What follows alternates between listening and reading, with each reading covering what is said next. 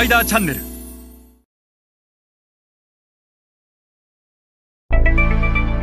え、皆さんこんにちは。スパイダーの森部です、えー、今日は、えー、新興国市場における間違った 4P マーケティングミックスについてお話をします。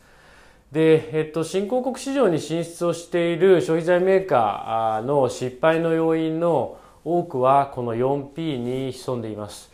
逆に言うとこの 4P がしっかり整理できていれば適正化できていればアジア新興国のでのビジネスというのは成功していくと言っても過言ではないと思います。え今日はアジア新興国市場における誤った 4P について一緒に学んでいきましょう。えっと、まず、えっと、この図は、えー、誤った日本の消費財メーカーのアジア新興国市場における 4P マーケティングミックスです。あの 4P が何かというのはもうここではあえて説明をしませんが、まあ、プロダクトプライスプレイスプロモーションの4つの P で 4P 別名マーケティングミックスというふうに言われてますがあのまずこの4つの P を最適化しないといけないで日本の多くの消費財メーカーはどういう 4P を組み立てるかというとまずプロダクトに関してはアジア新興国でビジネスをしてるにもかかわらず日本で実績のある商品をできればさほど変えずにこれは変えずにというのは、まあ、現地適正化適合化をしないえもしくは世界標準化をあまりしたがらない日本で売っている日本の消費者に支持されてきたものを日本の高度な消費者が支持してるんだからアジア新興国を含めて世界の消費者は支持するはずだという発想でプロダクトをまず投入していくと。で一応アジア新興国なんで少しは安くするけどまあできれば日本と同じ価格で売りたいなと。いうことで価格も結局欧米の企業であったり現地のローカルの競合に対して割高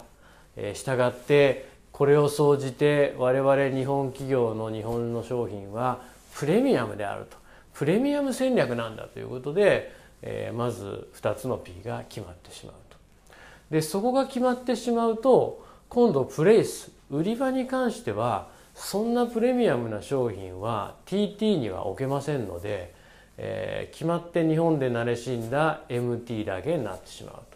そうすると例えばベトナムなんていうのは MT の店舗数最新のデータで1500店舗ぐらいしかないですよね。フィリピンでも6000店舗ぐらいしかないと。でそんなような国ではもう MT しか置けなければ正直利益出ないわけですよね。1500店舗ですからね。対してベトナムは TT に50万店舗食品が置ける TT だけでも30万店舗あるでインドネシアに関しては3万5千店舗の MT があるじゃないか十分じゃないのかと言ってもですねうち3万店はアルファマートとインドマレットなわけですよねアルファマートとインドマレットに商品を置くなんていうのは相当な投資がかかるリスティングフィーなり強制プロモなり相当な投資がかかるわけなので残り5,000店舗にどうちょろちょろ置くかという話になってしまうんで結局ここを間違えるんで売り場の選択肢も狭めてしまうと。でプロモーションに関してはできれば実績が出るまでプロモーションはしたくない、えー、結果が出るか出ないかわからないものに当然高額なプロモーションはかけれませんのでプロモーションは中途半端。で、えー、この番組でも再三お話をしてますがあのチャンネル構築が重要だとストアカバレッジの横軸を伸ばしていかにたくさんの店舗に置いて配下をしてそして配下したものをいかに消費者に選んでもらうかっていうのはプロモーションへの投資。配下を増やすストアカバレッジを増やすのはチャンネルへの投資そしてインストアマーケットシェアを上げるのはプロモーションへの投資だということをお話しましたがそれ自体も実行できなくなるわけですよね。で結果必然的に中間層には売れなくなる。でじゃあ誰が買うのか、えー、駐在員、えー、韓国や中国の駐在員も含めてもしくは現地の非常にマニアな富裕層もしくは日本フリークの人たち